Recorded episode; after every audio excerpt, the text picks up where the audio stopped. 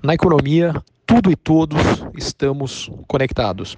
E às vezes, coisas que acontecem muito distantes de nós têm impacto importante nas nossas vidas. Acabou de acontecer quando um mega cargueiro interrompeu o fluxo pelo canal de Suez.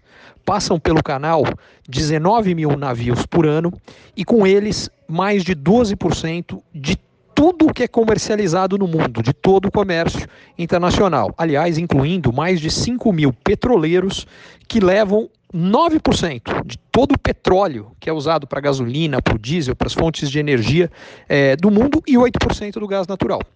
Quando o canal ficou paralisado por seis dias, formou-se uma fila de muitos produtos que não chegaram onde deveriam. E essa fila, é, com esses seis dias que o canal ficou paralisado, vai levar pelo menos quatro dias a mais para que é, esses navios que ficaram atrás na fila possam passar.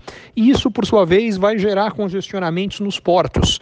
Esse processo é, acaba fazendo com que, pelo menos temporariamente, é, produtos fiquem em falta. A economia é movida por uma regrinha que é a oferta e a procura.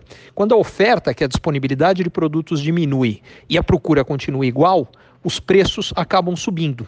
E isso é um dos efeitos que a gente vai sentir. Ele vai ser pequeno, porque felizmente o tempo de paralisação foi pequeno. Mas se ele tivesse sido maior, a gente poderia ter consequências muito mais graves, porque a gente teria grandes aumentos de preços que forçariam os bancos centrais que regulam isso a subir a taxa de juros e tornar o crédito mais caro para que as pessoas comprassem menos e que a demanda, a procura pelos produtos também caísse, para poder se adequar a um novo nível de oferta. Que bom que foi um efeito só temporário.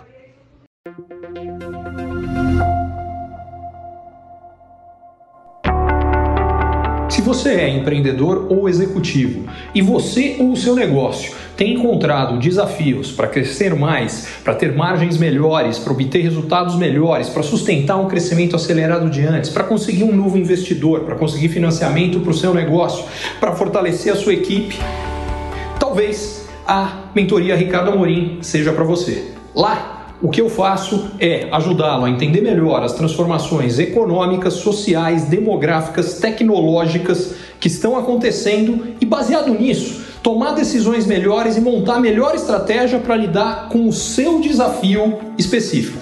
Vale a pena você conhecer.